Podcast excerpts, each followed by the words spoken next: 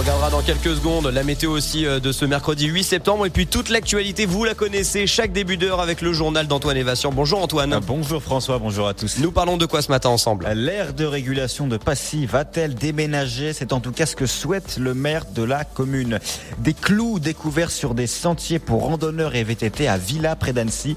La mairie compte porter plainte. Et puis la ville d'Annecy vient d'être classée euh, en catégorie C pour sa marchabilité. On vous dira ce que c'est concrètement. Le procès des attentats du 13 novembre 2015 s'ouvre devant la Cour d'assises spéciale de Paris. Il devrait durer 9 mois. 20 accusés vont être jugés, dont Salah Abdeslam, suspecté d'être le seul survivant des commandos du groupe État islamique.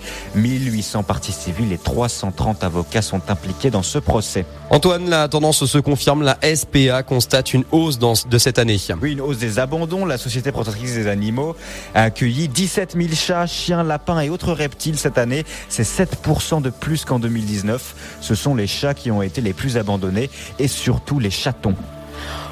Au grand mot, les grands moyens du côté de Passy. Raphaël Castera, le maire de la commune, vient d'écrire à Emmanuel Macron pour lui demander d'intervenir dans un dossier, celui du déménagement de l'aire de régulation des poids lourds. Tous les camions qui veulent emprunter le tunnel du Mont Blanc doivent s'y arrêter pour être contrôlés. Ils repartent alors à froid et doivent monter le viaduc des Aigras à pleine puissance. Le maire a donc demandé au chef de l'État de peser dans la balance comme il s'y était engagé en février 2020. On l'écoute en février 2020, le président de la République est venu à Chamonix et puis à Saint-Gervais surtout, par rapport à l'arrêté de classement du Mont Blanc notamment. Et puis il a été interpellé sur la problématique des transports, notamment sur cette localisation de l'aire de régulation. Et il a pris une position plutôt favorable. J'espère surtout qu'il nous réponde favorablement. Je pense qu'il est quand même conscient qu'il y a une réelle attente. Il a pu s'en rendre compte hein, quand il est venu l'année dernière. Pas uniquement les élus, mais les habitants. Ça sera un geste fort. On est engagé aujourd'hui à une amélioration de la qualité de l'air, aux côtés de l'État dans le cadre du plan de protection de l'atmosphère. Des moyens conséquents sont quand même engagés.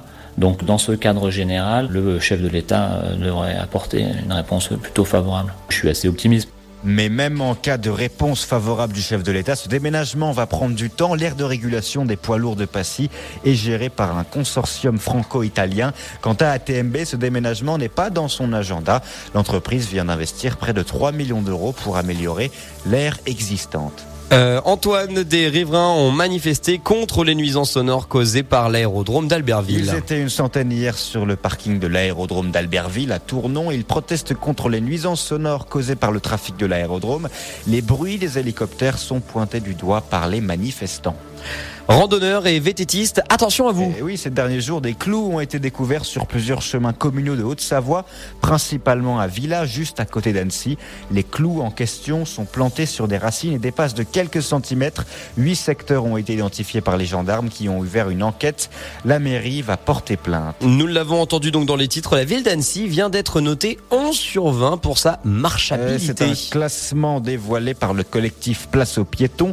Près de 70 000 personnes ont été interrogé pour cette classification assez nouvelle qui veut mesurer le plaisir pris par un citadin quand il marche dans une ville.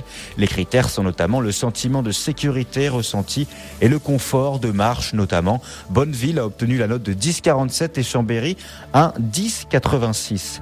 Et puis à Annecy toujours, la fête du retour des alpages prévue cet automne est annulée pour la deuxième année consécutive.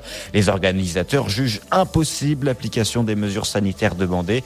Tous les événements, euh, les ans, l'événement attire près de 80 000 personnes. Merci beaucoup Antoine Évation. Vous retrouvez aussi nos principaux sujets de la semaine sur radiomontblanc.fr quand vous le souhaitez.